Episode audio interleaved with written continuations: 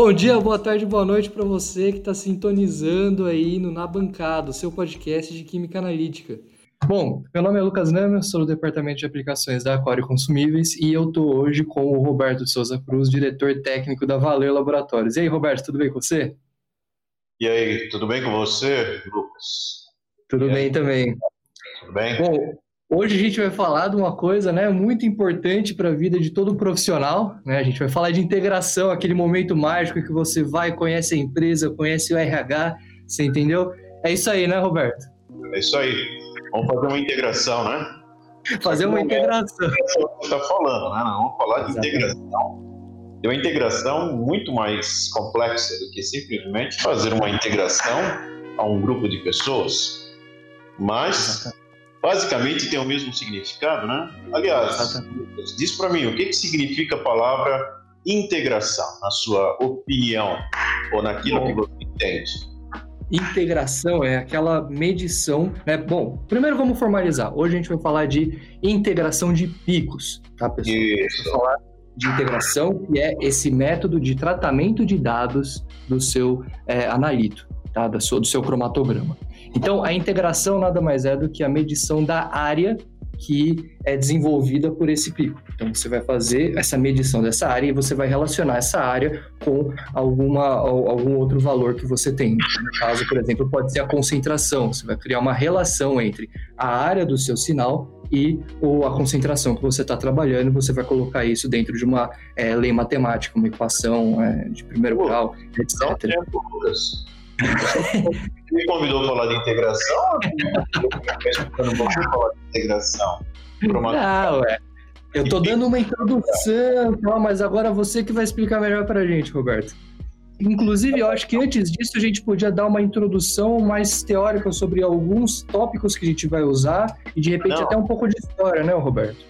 Não, com certeza, para que a gente possa entender como que é feito o processo, né? Como é o processo de integração de um pico cromatográfico, né? Que na verdade utiliza lá um algoritmo de para fazer esses cálculos, nós temos que entender algumas outras coisas né? Mas eu acho que para que a gente possa ter uma compreensão e talvez, talvez facilitar um pouco, né? Por que que tem esse processo de integração? Porque você que faz integração tem que trabalhar com threshold, com slope, com peak width, né? É, rejeição de área, mínima área, todas essas coisas para que você possa entender né, todo esse processo, e talvez você esteja fazendo isso um pouco de forma mecânica, é, vamos falar o seguinte. É, nós já em outro podcast nós já falamos sobre cromatografia, né? Já falei que o Brasil ele, o Brasil começou com a, né, assim, a, a utilizar né, aqui no Brasil cromatografia líquida ao mesmo tempo que lá fora. Né? Então o Brasil nunca esteve defasado, né? É, cromatografia, eu já falei em outros podcasts também, foi uma técnica que começou a ser implantada né, e ser desenvolvida aqui no Brasil na década de 80, mais precisamente ali no começo, né, em 1980, 1981. É, eu tive a oportunidade de participar né, desse período, né, porque também, também já mencionei em outros podcasts, eu fui o primeiro técnico da Waters Brasil, em 1980, né? Na época ainda que a Waters era uma empresa da, da, da né? E eu tive a oportunidade de ver algumas coisas muito interessantes com relação à cromatografia. E nesse caso de hoje, o que eu chamaria de muito interessante era como era, era como os, os cromatogramas eram coletados. Né? Nós tínhamos a detecção no detector, mas como isso era transferido para um sistema de de, de plotagem, né, para que a gente pudesse ver o cromatograma. Naquela época, se utilizavam registradores de papel. Era um registrador que tinha uns 40 centímetros de, de largura e utilizava um rolo de papel. É, imagina, para aqueles que já fizeram eletrocardiograma, né, alguma coisa parecida com aquele, só que bem maior. Né? A gente tinha uma folha de papel mais ou menos desse tamanho. E ali tinha uma caneta que ficava desenhando, desenhava os cromatogramas. Né? E aí vocês por aí já começam a imaginar né, como que as coisas eram feitas, né? Se, se nós utilizamos cromatografia líquida para fazer né, a separação, mas no final, né, no, no, final do dia nós queremos é fazer cálculos e fazer quantificações, isso significa que nós temos que medir aquelas áreas. Né? E como isso era feito naquele Naquele tempo se utilizava, fazia. Nós tínhamos que torcer para ter um pico bem separado, e naquele tempo não, não existia tantas complexidades, né? E o que se fazia era traçar uma tangente e fazer o cálculo de uma área de um, de um triângulo. Né? Então, isso era feito naquela época, e, e não preciso dizer a complexidade que era. Né? Nós sabemos hoje que nem sempre a gente tem todos os picos dentro de uma única faixa de, de registro, né, ou de plotagem. Então, naquela época também tinham os picos que estouravam. Então, quando você tinha picos nessa situação, né, você tinha picos pequenos, e você tinha que ter uma sensibilidade maior, e outros que estavam muito concentrados, né, ou que tinham uma absortividade molar muito grande, eles estouravam. O que, que significava isso? Tinha que injetar em uma condição diferente para poder trabalhar com aquele outro. Então, por aí vocês veem a dificuldade que era aquele momento. E é interessante porque cromatografia, em termos de equipamentos, já estava bem desenvolvido assim, naquela, naquele final de década de 70, começo, começo da década de 80. Não tinha ainda detectores né, é, é, variáveis, né, nem PDA, né, o PDA só foi lançado lá para 1985, mas, é, mas de, forma, de uma certa forma os equipamentos eram muito robustos. Né? Os equipamentos da Waters, a Waters na verdade se deu muito bem, porque eles tinham equipamentos que eram muito robustos, na verdade. E, mas tinha já uma boa tecnologia naquela época. Né? As colunas, já existiam algumas colunas muito boas, muito boas da PAC, a Particil, as colunas da Merck naquela época, né? as Microsorb, Microsphere. Então, é, o que acontecia é que existia essa defasagem tecnológica no que diz respeito à coleta de dados. Né? Mas isso não durou muito tempo. Dali a dois anos, mais ou menos, começou a aparecer uns instrumentos que se chamavam integradores. Né? Aquela época, a HP, que hoje é a Agent, a HP lançou um, um integrador pequeno né, que tinha essa capacidade de já calcular né, as áreas, né, ele já tinha já um, um, um algoritmo dentro do, desse integrador que calculava as áreas. Não precisava ser feito isso manualmente. Isso foi um grande avanço. Né? Então, nós tínhamos os integradores, o famoso da HP, que era o 3390 ou 3393, eu não me lembro muito bem, mas ao mesmo tempo começou a aparecer outros integradores, muito melhores, inclusive, né, de uma empresa chamada Spectra Physics, né, que eram os SP4400, ótimos, eram integradores muito bons, entendeu? E a, e a plotagem, né, ou seja, o registro do cromatograma era feito através já naquela época de é, por aquecimento, né? Pena de aquecimento, né? Termo, termo, termo sensível. Né? Usando papel termosensível e uma pena de aquecimento. Então, naquela época, nós já começamos a ter isso. Quando veio né, os PCs, né, os computadores pessoais, que isso aconteceu em 1985, 1986, aí começou o desenvolvimento do software. Naquela época ainda nós tínhamos somente DOS, e apareceram vários softwares. Né? Então, cada empresa lançou um determinado software, mas eram bem complexos né, de, se trabalhar. Muitos deles não controlavam o equipamento, só coletavam dados, mas já faziam a integração, já tinha uma série de, de, de características muito boas para se poder automatizar a integração. Né? E daí a gente sabe toda a história, até hoje já as, as, os softwares que existem, né? E que são extremamente é, é, precisos no cálculo de, de, área. Bom, integração, então, a partir desse momento que né, começou a aparecer esses instrumentos específicos, que eram os integradores e depois os softwares, uh, nós começamos a, a, a, usar essa, essa denominação, integração. Por quê? Porque quando a gente usava o registrador, a gente fazia isso manualmente, a gente tinha como fazer. Era impreciso, com certeza. Né? Inclusive, para o pessoal ter uma ideia do, do quão é, difícil que era isso, né? Do quão trabalhoso que era, tem até registros de métodos que envolviam o recorte desse papel e a pesagem desse papel, né? Exatamente. É, eu, eu, eu não me lembro de ter visto isso. Sei que, que acontecia, mas eu não cheguei a ver, tá? Mas eu presenciei, eu pessoalmente, eu né, fiz várias instalações usando registradores, era assim que a gente calculava as coisas. Então, a integração passou a ser o termo, né? passou a ser um termo para cálculo da área dos picos que fazem parte daquele cromatograma. E aí a gente né, teve que se desenvolver né, um, um software, um, um, sistema que fosse capaz de fazer é, três interpretações. Né? A primeira delas é assim, é, é, é determinar o pico. Como que o integrador, como aquele sistema consegue determinar que aquele sinal ele é linha de base ou zero do detector e ele consegue entender que é um pico, entendeu? Então essa definição é muito importante, e essas são determinações mais complexas, né? A segunda, na verdade, é determinar a base do pico, que é extremamente importante também para o cálculo diário, né? E, e a terceira, que seria a mais fácil, que é então calcular a área e a altura daquele pico. Bom, para que a gente possa conversar sobre isso agora, né, se a gente possa né, é, falar um pouco de como essa integração acontece, o que significa isso. Né? A palavra integração significa juntar, somar, né? E é basicamente isso que acontece na integração: é juntar, é criar, é, é pegar o pico e dividir ele ao longo do processo, né? Ao longo que o pico está sendo é, é, é, é produzido, né? Pelo sinal elétrico, né? não dá, o integrador, na verdade, o sistema não espera terminar aquele pico para poder fazer um cálculo. Isso é feito ao longo da formação do pico. E o que, que ele faz? É, o sistema tem que primeiro entender que aquilo é um pico. Para ele entender que é um pico, ele precisa, ou nós precisamos entender primeiro o que, que é ruído. Né?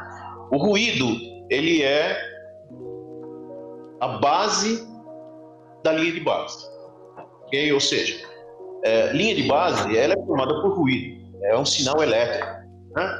E é um sinal elétrico que tem uma determinada frequência. Essa frequência não é uma frequência altíssima, mas ela é sempre maior do que a frequência que se gera um pico. Ou seja, nós temos um pico, ele tem uma determinada base. Né? O ruído ele já vai ter uma base muito pequena. O ruído é algo que acontece com uma determinada frequência. E, se, e esse ruído, dependendo das condições da, da, do, do, cromatógrafo, né, de uma série de, de fatores que influenciam no ruído, esse ruído ele pode ser maior ou menor. O threshold, né, a palavra threshold, que significa limiar, né, então, em português significa limiar, pode usar algumas expressões né, que usam a palavra limiar, como, por exemplo, o limiar de um novo ano, o limiar de uma nova era, né? o limiar de uma, né? do pôr do sol. Limiar sempre é aquele ponto crítico, onde uma coisa está, né? uma situação está mudando, é o ponto crítico de mudança. Aquilo é o limiar. Né? E quando a gente traz isso para, né? para a linha de base, né? para a formação do pico, o, o sistema ele tem que entender que quando essa linha de base que tem um determinado nível de ruído, esse nível, né, a, a, a, essa linha de base, o sinal da linha de base, ele começa a ultrapassar esse nível de threshold, ou esse nível do limiar, né, e, permane e, permanece numa curvatura, né, num slope, ou numa curvatura ascendente por um determinado número de coleta de dados, ele interpreta isso realmente é um pico. O que ele faz, ele marca o início da onde houve essa mudança, né, onde o sinal ultrapassou o nível de ruído e marca que aquilo ali é o início de integração. E aí o que, que ele começa a fazer? Ele começa a determinar as alturas nessa formação do pico. E essa formação de, do pico, né, como ele vai pegando essas fatias que são, que ele vai medindo, e isso, lógico, em termos de sinal elétrico, né, que vai aumentando em função da, do crescimento do pico, quando ele chega no ápice do pico e quando ele desce, ele vai tendo uma informação de redução de um sinal elétrico até voltar para dentro da linha de base. Mas o que ele faz, ele não espera para calcular tudo isso, ele não tem como fazer isso. Ele precisa fazer o seguinte: ele precisa de, um, de uma largura, de uma determinada largura, que a gente chama de width, ou então da largura do pico, que são pequenas definições de tempo né, no, no, no eixo X, que é o tempo, e ele verifica quantas fatias, quantos sinais ele conseguiu pegar ali dentro. Uma vez que ele coletou aquela quantidade de sinal, né, em função do tempo e em função do sinal, ele mantém aquela informação. Ele vai pegar agora na, na, no próximo tempo, né, no próximo pico width, ele pega a mesma quantidade de informações, agora possivelmente de sinais mais elevados, porque ele está caminhando no tempo, e ele vai fazendo isso ao longo do tempo, juntando, né, criando essas pequenas quantidades de bunches, que, né, que é chamado bunches, que é uma quantidade né, de, de sinal, e com essas quantidades que ele tem, ele integra, ele soma, ele junta todos esses valores e me fala e diz para nós qual é a área em valores de, de unidade de microvolts ou de milivolts. Então, esse processo é, o, é ele é básico para praticamente todo o sistema de integração. Todos os sistemas usam esse sistema e é se utilizando da determinação do threshold, né? É, do pico width e desses bunches que são coletados e é feito o total da área. Veja, certo. o que nós temos que entender do threshold? É, o threshold ele é, um, é um parâmetro que tem um determinado valor, isso é um valor em, que representa uma, uma espécie de manta, né, que nós vamos colocar em cima da linha de base, onde tem esse ruído, porque quando esse threshold ele é menor do que o nível de ruído, nós passamos a ter uma detecção de todo esse ruído como se fosse pico, entendeu? E aí o que, que nós fazemos? É, basicamente nós não temos assim, um valor definido. Né? Você testa alguns valores para poder verificar é, é, o momento que esses ruídos não são detectados e a, e a marcação do início do pico você consiga verificar que ele está justamente na, no momento de curvatura, ou seja, aquele momento onde ele está saindo da linha de base. Então, esses ajustes normalmente, inclusive, eles são feitos de preferência sempre nos picos mais afilados, né? Aqueles picos que saem mais no início do cromatograma.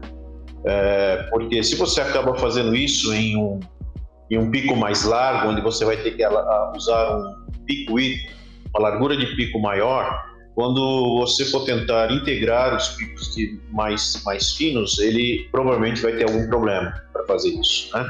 Então a gente testa todos esses valores de threshold né, é, justamente nesses picos mais afilados. Né? O threshold, então, é, a gente tem que ter em mente isso. Quando nós colocamos valores elevados para o threshold, e, e, só adiantando, em alguns sistemas de integração de algumas empresas, né, fabricantes de software, o threshold não, nem sempre ele é chamado de threshold, ele pode ser chamado de sensitivity, slope sensitivity. Né? E se você for entender, é a mesma coisa, a gente só está dizendo, é, falando do mesmo efeito de um, uma palavra diferente. Né? O slope sensitivity é quando ele está dizendo assim, a sensibilidade que ele tem no momento da curvatura, ou seja, é quando a gente está saindo do nível de threshold, né? que é o nível de ruído da linha de base. ok?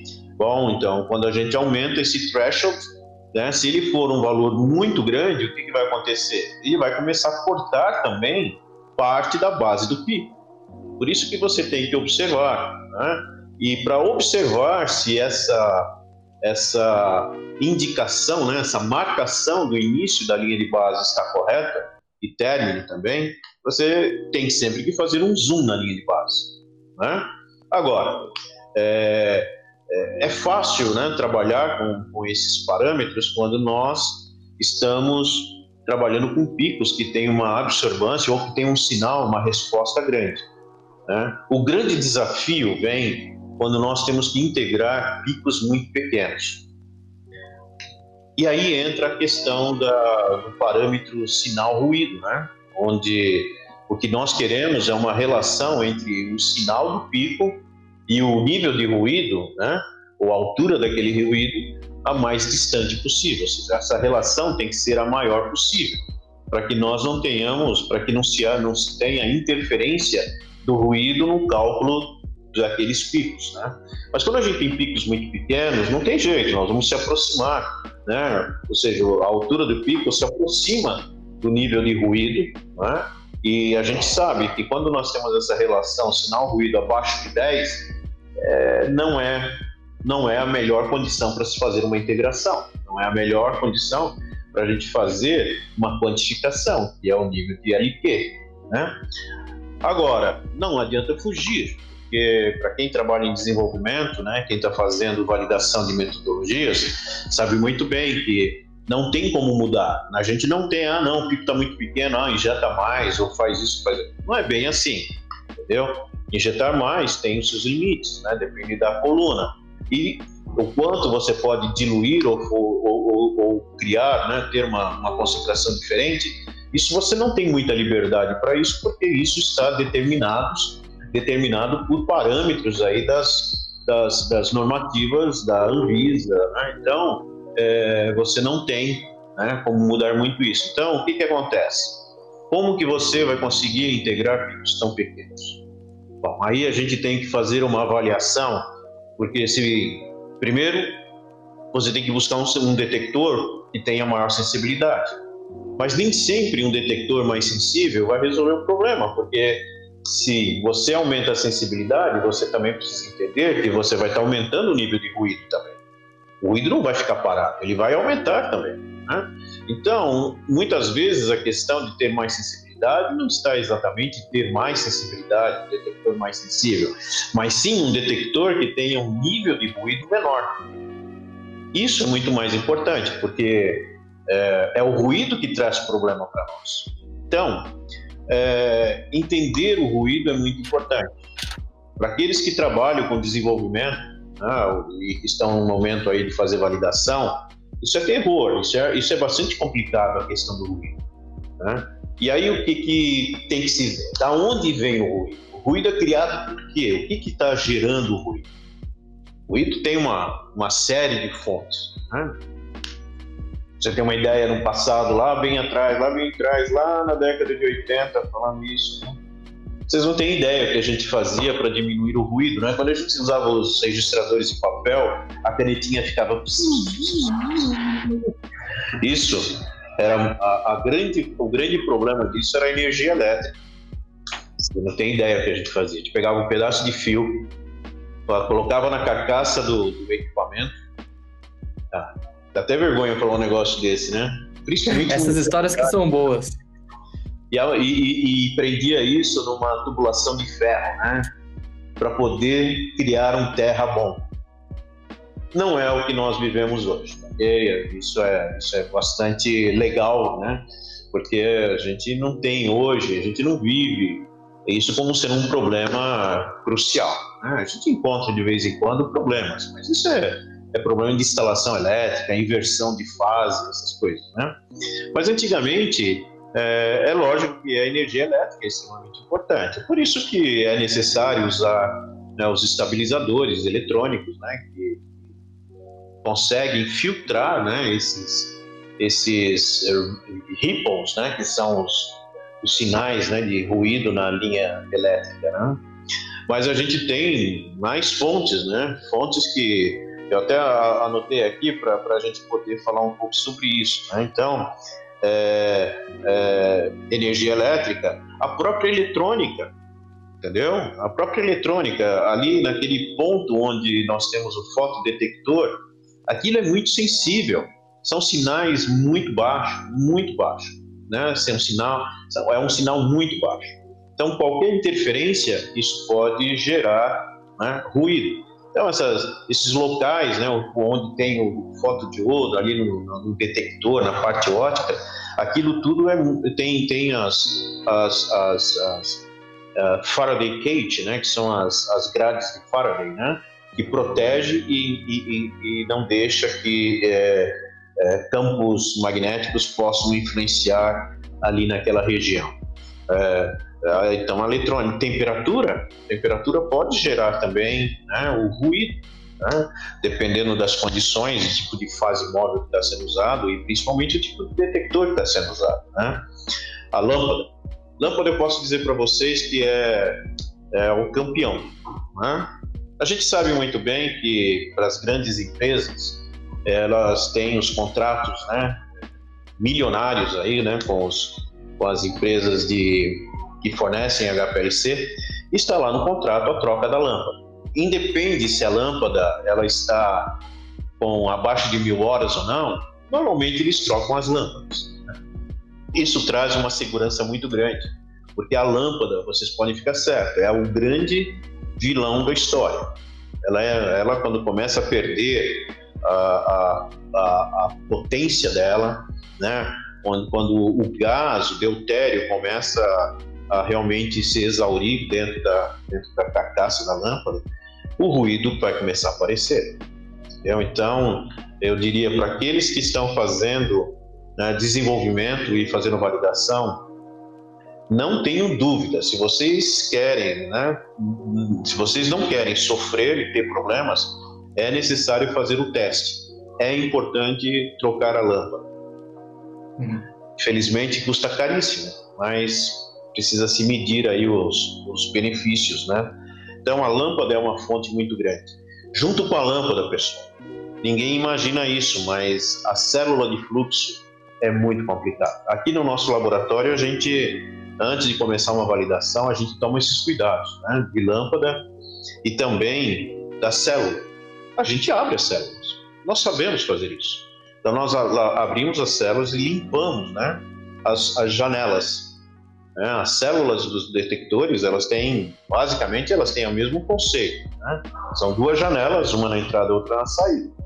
Né? E entre o bloco, né, tem um caminho ótico, ali tem um, tem um gasket, né, um, tem um retentor, que ele tem uma determinada espessura que permite, então, que a fase móvel passe entre a janela e o bloco, né, que está separado por esses gaskets, esses, esses retentores. O que acontece é que dependendo, ó, vou dar um exemplo muito, muito, muito bom aqui para vocês. Nós estávamos fazendo até o mês passado a gente estava fazendo uma validação aqui de um produto que era creme e pomada. Mesmo fazendo toda a filtração, preparo, tudo isso daí, não foi fácil desenvolver esse método para esse produto. Nós percebíamos que ao longo de, sei lá, de quantas injeções, não eram poucas, mas de qualquer forma vocês sabem que numa validação são muitas injeções que a gente tem que fazer. A gente percebia que o nível de ruído começava a subir. Não dava outra. A gente abria, né, tinha que parar, né, tinha que esperar um momento ali da validação que nos permitisse interromper e então fazer a limpeza da célula, porque não tem como continuar. Né? Então, é, é, e às vezes é muito crítico isso, porque você pode pensar, ah, não, mas eu posso tomar outra célula quando isso acontecer, mas de qualquer forma você tem que parar o HPLC, e aí nós temos que entender que você vai estragar toda a sua validação. Então, é Roberto, muito. Pode falar. É, é, importante avaliar também a integridade dessa, dessa célula também, no sentido de que é, se houver algum risco ou se, se, essa, se, se, essa, se essas lâminas estiverem riscadas, isso poderia aumentar o ruído também do meu sistema? Ah, não, com certeza, né? Apesar de que elas são janelas de quartzo uhum. e dificilmente vai haver uma, uma risco, entendeu? Uhum. O que pode acontecer é uma deformação. Tá.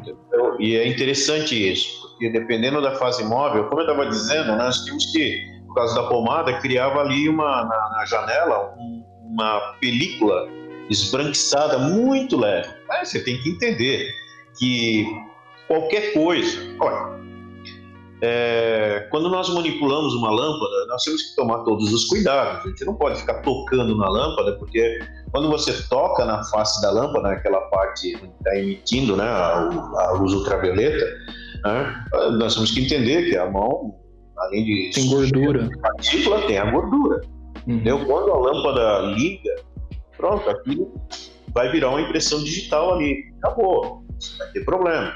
Então, é, lidando, né, eu não estou dizendo aqui que todo mundo tem que fazer isso, tá? eu estou dizendo o que, que acontece. Né? diria para vocês que eu nem recomendo fazer isso, a não ser que tenha alguém treinado para isso. Né? Até recomendo né, que as empresas até peçam algum tipo de treinamento, porque a gente sabe que ninguém, numa, no meio de uma validação, né, não dá para ficar esperando dois dias alguém aparecer, né? Então, se vocês tiverem alguém né, que tem uma, uma, uma capacidade né, para trabalhar com coisas desse tipo, né, pequenas, e ele ser treinado, isso ajuda bastante. Né? Sim.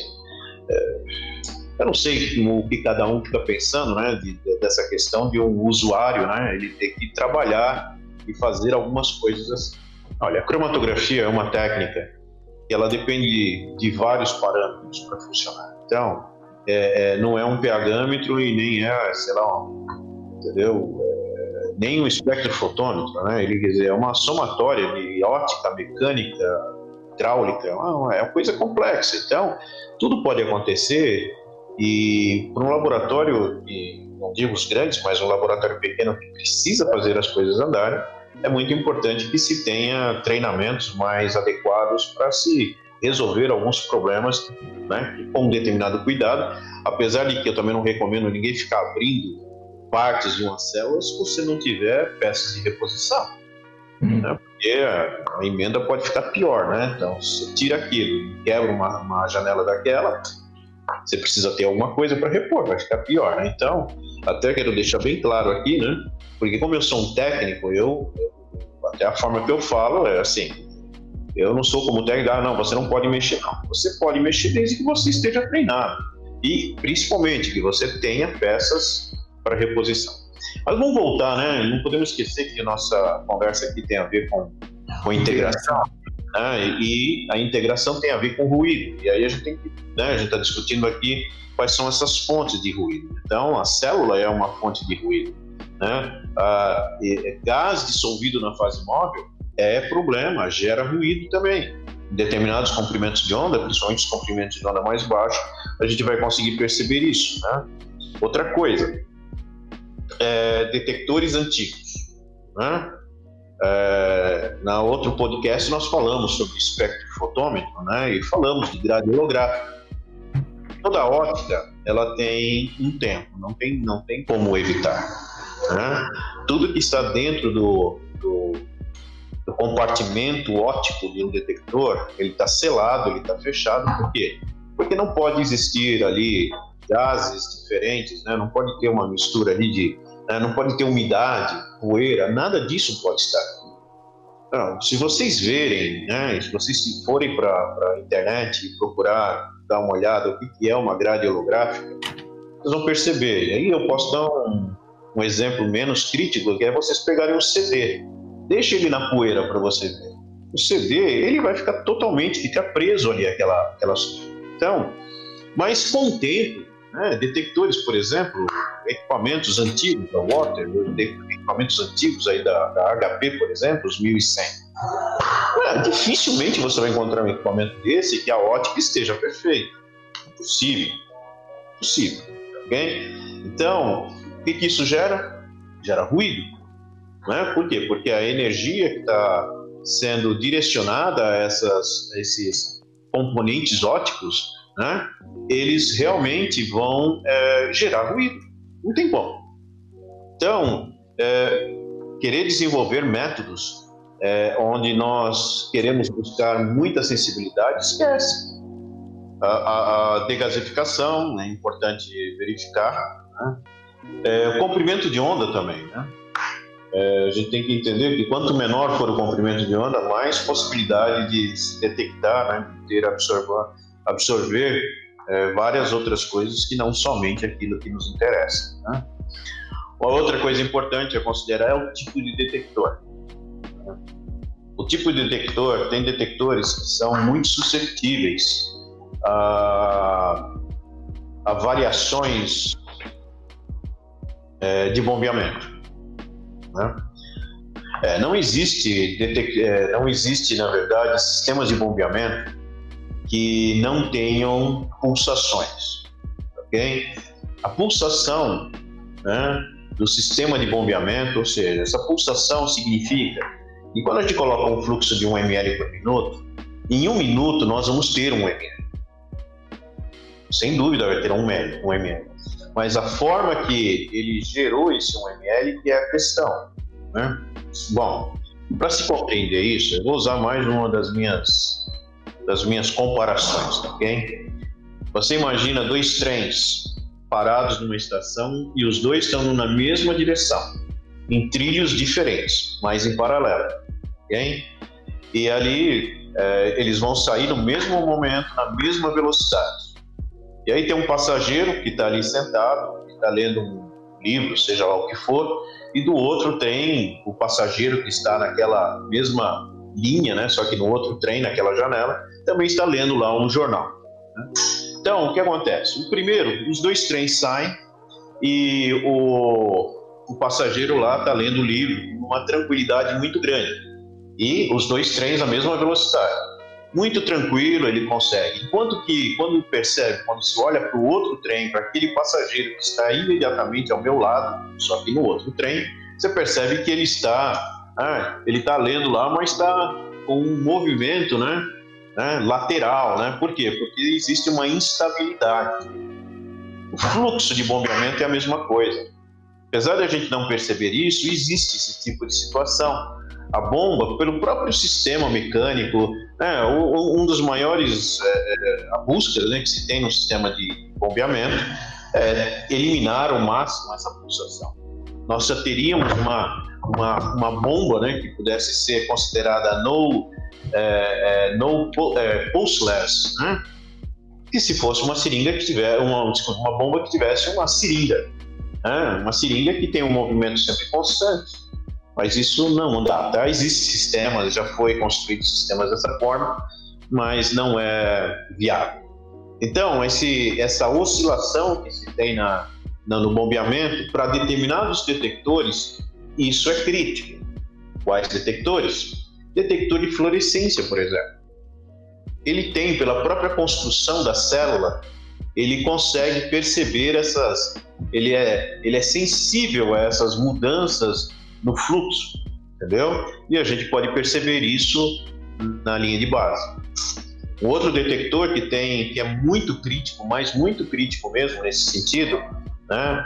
E tem um irmão dele também que é bastante crítico, que é o detector de índice de refração novamente, pelo processo que é feita a detecção na construção da célula, permite que é, seja é, transmitido para a linha de base esse, essas pulsações do fluxo.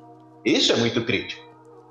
O LSD, que é o irmão dele, mais jovem, é mais sensível, é a mesma coisa, porque o princípio de detecção, primeiro, ele tem um spray, né? e esse spray é feito através de um gás e a fase móvel. Spray e fase móvel. Se a fase móvel está oscilando, nós vamos ter um spray que varia. Se o spray varia, na hora que é feita a, a, a evaporação, nós vamos ter as partículas também se movendo nessa, nessa condição. Então, é muito crítico também o bombeamento. O detector de ultravioleta, ele não é um detector que consegue perceber isso principalmente quando nós estamos trabalhando numa, numa atenuação grande. Mas quando nós estamos trabalhando em sensibilidade baixa, você pode ficar certo. Isso acontece. Não tanto por causa do por causa da, da, dessa oscilação de fluxo, mas por causa de outra situação, a mistura de gradiente a mistura de baixo, né? ou seja, seja alta, mistura de alta pressão ou mistura baixa pressão, que é o que vocês todos hoje praticamente usam, né? que é uma mistura que é feita antes do bombeamento. Essa mistura, ela, ela, ela, ela também traz não o ruído, ok? Porque o ruído normalmente é algo rápido. Nesse caso, nós vamos ter ondulações na fase móvel, na, na linha de base. E isso é causado pela, pela, pela, pela questão crítica de determinadas proporções de mistura do gradiente. Entendeu? Rapidamente, são quatro válvulas e essas válvulas vão soltando pequenas quantidades em função do gradiente, do programa de gradiente. E vocês imaginem que assim, olha, aqui eu tenho um pedacinho de acetonitrila, aqui eu tenho um pedacinho de fase de, de, de, de aquoso, né, da fase e isso vai ao longo, né, passando pela, pela, pelo sistema de bombeamento, teríamos que, né, a gente, é esse, isso que é o, o, o que se espera, que isso se misture, entendeu? E então ele vai seguir para a coluna. Mas em determinadas proporções, onde você tem né, começa um gradiente com uma proporção de 90% de solvente aquoso e 5% ou 10% de solvente orgânico, ah, uma sensibilidade alta você vai começar a perceber essas coisas também. Então isso vai aparecer, não novamente exatamente como um ruído, mas como uma oscilação né, de um tempo maior do que ruído, e isso também pode prejudicar né, é, a, a, a, integração. Né? Porque é muito interessante, quando a gente está trabalhando com concentrações muito baixas, ruído não é controle, nós não temos controle, gente não sabe o que acontece. Se você já fez vários zooms, né, ampliou o pico na base dele, você vai perceber. Se você pegar a injeção, cinco injeções do padrão, vocês vão ver que na base o ruído ele não é igual. Ali o ruído ele está aqui, ele está aqui embaixo, né? Cada injeção o ruído ele pode estar tá se posicionando ali de uma forma diferente. Na hora da integração, né, é, para picos grandes isso não vai ser um problema, porque é muito pouco e muito. Mas quando a gente tem um pico pequeno, essas pequenas variações influenciam na repetibilidade das injeções. Então, você tem que saber fazer e ajustar os valores corretamente. Né? Então, o ruído ele é crítico né, quando nós trabalhamos com quantidades pequenas, com detecção muito pequena, quantidades de injeções muito pequenas, ok? Então, é, vocês sempre, quando vocês têm que observar isso, né? É, eu acho que, acho não, tenho certeza, a energia elétrica não é aquela que a gente chamaria mais atenção, mas lâmpada, é, lâmpada e, e a, a célula de fluxo é algo que tem que colocar uma certa atenção no momento que vocês estiverem fazendo quantificação de, de, de, de, de concentrações baixas né, daquilo que vocês estão injetando. Okay? Roberto. Oi. Uma outra coisa, a gente está falando mais da, da questão do equipamento, né? Mas eu acredito que é, exista também muita possibilidade de geração de ruído através de, é, das características químicas do seu método, né? Então, ah, uma fase móvel, uma, uma, própria fase estacionária que pode desprender alguns artefatos ao longo do método. É, até aqui anotado é que eu não percebi, mas, mas com certeza, não tenha dúvida, a fase móvel ela é crítica, né? Crítica e né? tampão, né? É, tudo isso influencia muito. Então a, a gente pureza, né, dos solventes é, e do próprio tampão. E é interessante que essa questão do ruído, né, a gente está falando em integração, nós estamos falando em cálculos, né, de concentração de, da área daqueles picos. Né? Mas assim, eu vejo que existem muitas dúvidas e muitas, muitos questionamentos, por exemplo, em uma outra de uma outra área, não a parte de quantificação, mas na, na, quando a gente está usando um detector PDA, nós que fazer peak purity, né, pureza de pico. Ali também o ruído passa a ser crítico quando nós estamos fazendo a pureza de pico de uma determinada substância que tenha uma concentração muito baixa. Muito baixa.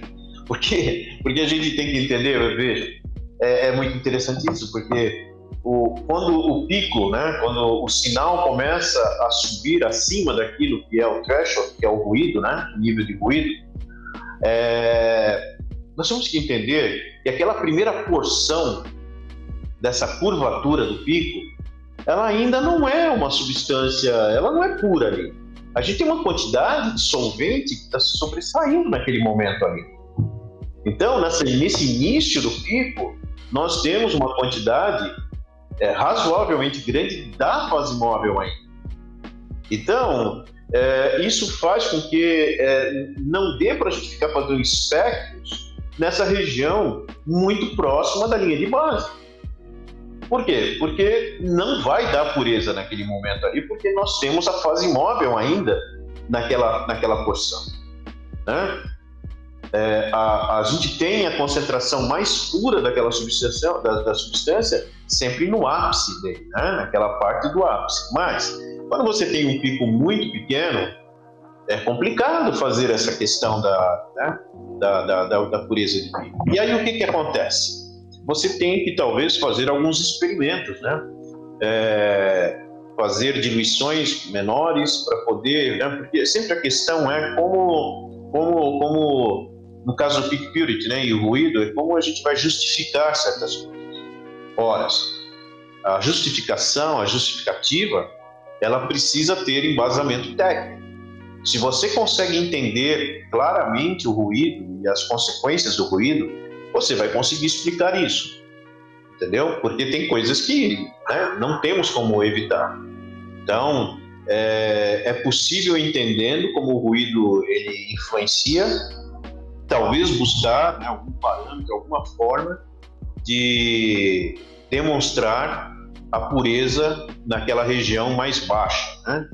É, os sistemas que fazem, né, o software, ele tem os algoritmos que usam é, determinadas condições para que a gente possa calcular o peak purity em diferentes é, partes, né? do, pico, né? É, sinceramente, tem situações que a gente só vai conseguir peak purity, né, pureza do pico, a 50% da, da altura do pico.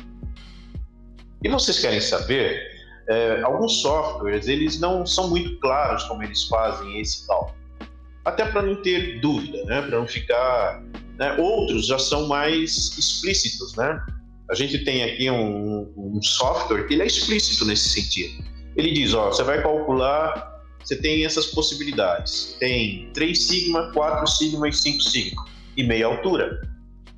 Olha, se você vai usar meia altura e ele está lá mostrando que ele fez né, o pico, a pureza do pico a meia altura, é lógico que alguém vai falar, mas como você fez lá em cima? Mas por que você não fez muito aqui embaixo? Aí, por quê? Porque você vai ter que explicar por quê. Né? Eu tenho a impressão de que hoje isso já é bem entendido, né? mas eu acho que muita gente ainda que não consegue entender, né? porque a questão do peak purity, né, que depende do ruído, é uma coisa muito interpretativa, é uma, uma coisa assim que você tem que saber explicar e saber avaliar. Então, é, é, a, o purity é, uma, é, um, é, um, é um processo né, interpretativo. O Purity ele faz basicamente três, três, uh, três espectros, né, no início do pico, meio e no final do pico, e compara esses três espectros para ver a similaridade entre eles. Né?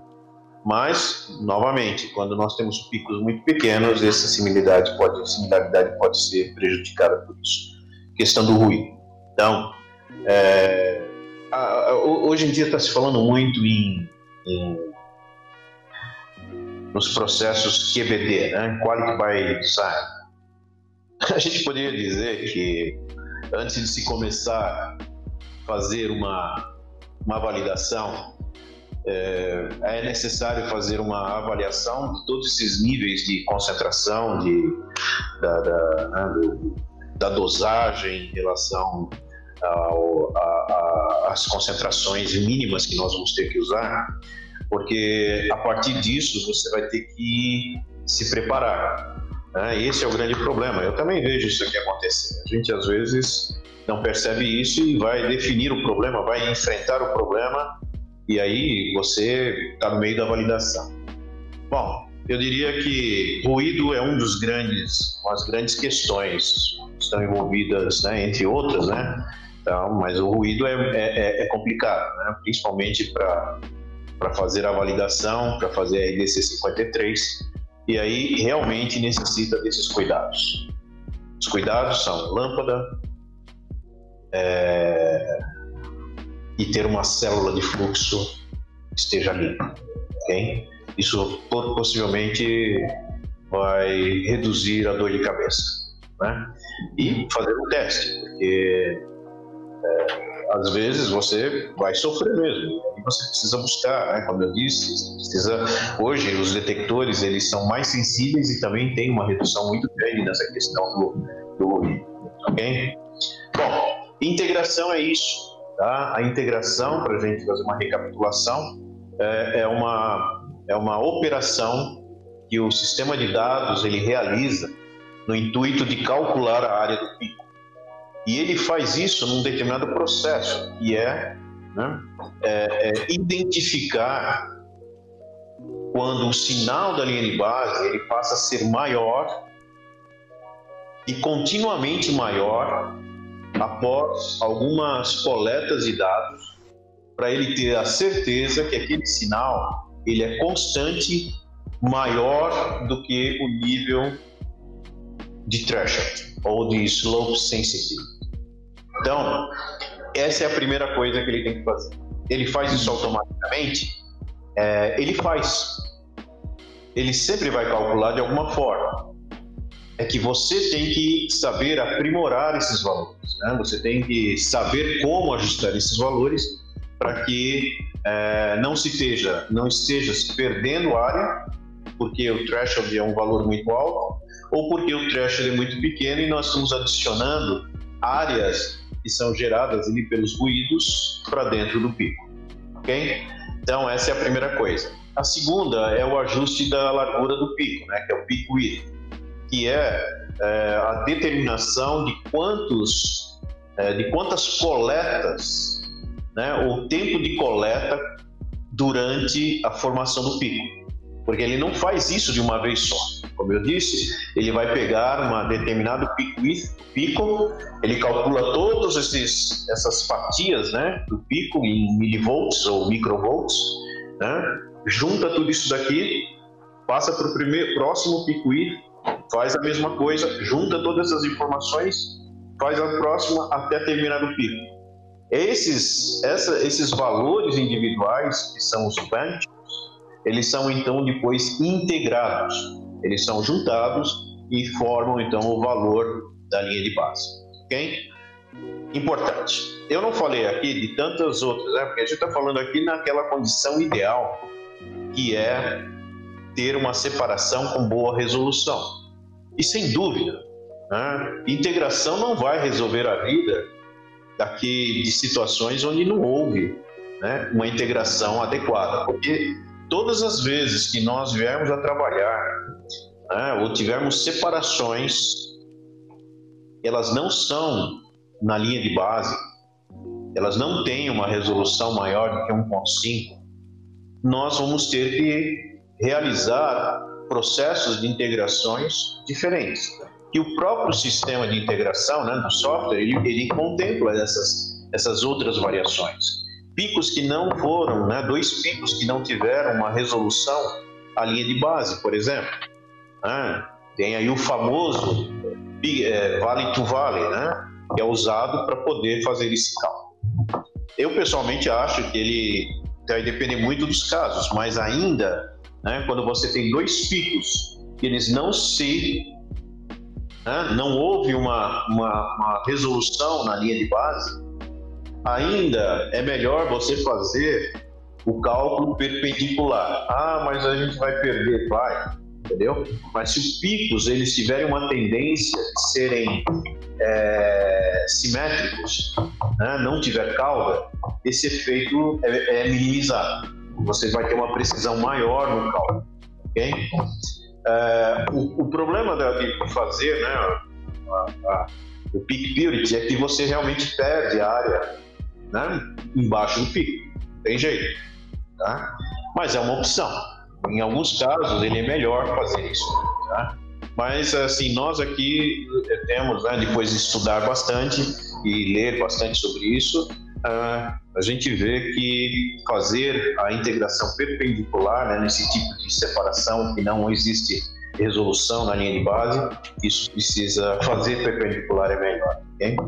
Existem outros padrões, né? existem outros já é, integrações definidas, né, que você pode olhar, né, o, antigo EasyProm e hoje aí o OpenLab, né, você está ali fazendo dentro dessa integração, ele mostra lá embaixo uma série de possibilidades diferentes né, que você compara com a separação que você está tendo e você pode usar aquilo como uma fonte de uma forma de calcular, né? Picos que estão na cauda, front, né? Essas coisas. Mas vamos e venhamos. Na indústria farmacêutica, principalmente, isso não seria algo tão aceitável, né? Precisa haver separação. Então, esses, tipo, esses tipos que nós vemos de integração, elas são para outras áreas, né? Áreas onde não se está buscando é, que não sejam, não, sejam controladas, coisas desse tipo, tá ok? Então, é, vocês têm essas opções. Né? Uma outra opção muito usada também é a mínima área e mínima altura, né? que a gente pode usar isso para eliminar uma série de outros picos que não nos interessam, além daqueles que são os de interesse. E também vocês podem usar né, para facilitar a integração, para vocês não terem que ficar trabalhando tanto com é, o threshold, né, para poder também evitar integrações daquilo que não interessa, né, vocês podem usar a inibição de integração. Né? Então, é possível se inibir aquela primeira fase, né, parte do cromatograma, onde a gente tem as interferências, onde a gente tem as, as, as, as modificações ali por causa do V0, né? ali você pode colocar né, inibição ali. Você pode colocar inibição no meio do cromatograma também, né, onde são lugares que tem algumas coisas que não interessam. Tá? Então, é, é, isso é integração. Okay? Roberto, e a questão da integração manual? Existe algum momento em que a integração manual é aceita ou em, ela literalmente não é aceita em nenhuma ocasião, a menos que é, você esteja numa, numa ocasião que não há regulamentação? Controle de qualidade, isso existe. Entendeu? Certo. Isso não é possível se fazer integração manual dentro de um ambiente de controle de qualidade. Né? Ah, quando nós estamos trabalhando né, com o RDC 53, é, a gente discute muito isso com muitas empresas, né, que são os nossos clientes, e a gente troca essas informações. Tem muitas empresas que dizem, olha, porque tem horas que a integração ela não consegue pegar determinados picos, entendeu? E aí então é, a gente considera que para aqueles picos que têm essa dificuldade de integração, é, utilizar a integração manual. A questão é que assim, é, é, é, como eu falei, depende do ambiente. Né? No desenvolvimento, né, em RDC 53, onde você tem uma série de impurezas, né, e algumas que estão realmente uma complicação grande para poder detectar, a gente usa assim a, a integração manual. Okay? A, a, a, situação é que, assim, quando você usa uma, uma, a integração manual, fica registrado e foi uma, uma, uma integração manual, entendeu? Então, assim, é, mas é lógico que é um processo que se evita. Né? A gente trabalha né, com tudo para conseguir fazer com que a integração, a integração seja automática. Né? É, em último caso, que se, se discute isso, né, e isso tem que estar muito bem esclarecido né, dentro do grupo, né, para que isso seja feito. Mas é lógico que a integração manual, ela, em alguns casos, ela pode acaba sendo usada não num ambiente de controle de qualidade. Aí, aí não é. Okay? Entendi. Mas existem situações, até mesmo na indústria farmacêutica, em que é, é possível que isso se empregue, mas não, é, assim, com, com muita cautela, né? Vamos dizer assim. Não, é, exato. Isso é naquelas situações extremas, né? Onde a gente tem picos que tem uma... Que são... que tem alguma característica que por mais que você tente trabalhar com threshold, com pico você não, você não consegue fazer uma integração adequada. Okay? Então, a, a integração manual acaba, acaba. Aqui, como nós somos um laboratório terceirizado, nada disso é feito sem consultar o cliente. Então, é assim que a gente trabalha. Entendi. Legal. Mas então, é Roberto. É, Uh, o processo não é complicado, ok? Existem softwares hoje que ajudam bastante, né? Eu sei que a Waters tem, uh, esqueci o nome, é Track, alguma coisa assim, que facilita bastante. Mas olha, é, você acaba nunca fugindo daquilo que é a essência de como fazer esses cálculos, ok? É, eu diria que o mais importante é, disso tudo é lógico, é entender o que é threshold, né? o que é né? essa inclinação, né? Por que, que a gente aumenta? É, eu acho que isso é importante se entender isso, sim. Mas eu vou dizer, o ruído é o causador de tudo isso. Se você não trabalhar para melhorar o nível de ruído do seu sistema, você vai enfrentar maior dificuldade, entendeu? Então, é, esse, isso, isso, que eu falei, né, de lâmpada, de célula, né, é, todos esses parâmetros, eles têm que ser checados, eles têm que ser verificados para que você possa ter uma vida melhor durante uma validação. Ok? Certo. Então, é isso. Eu espero que tenha sido útil essa conversa que nós tivemos. Ok?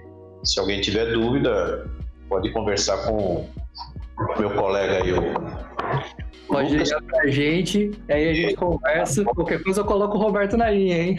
Não, não, não. ok, pessoal. Muito agradecido. Até a próxima, tá ok? Muito obrigado aí pela participação, Roberto. Nós temos bastante é, ideias né, de, de, post, de podcasts. É, fiquem tranquilos que nós vamos entrar em, em situações mais complexas de separação também. Okay? É, fotografia é algo muito, muito, muito, muito legal. Eu tenho até uma, uma frase, deixa eu ver se eu acho ela aqui, é que é, é bastante interessante, que eu li esses dias. É, é, acho que no próximo.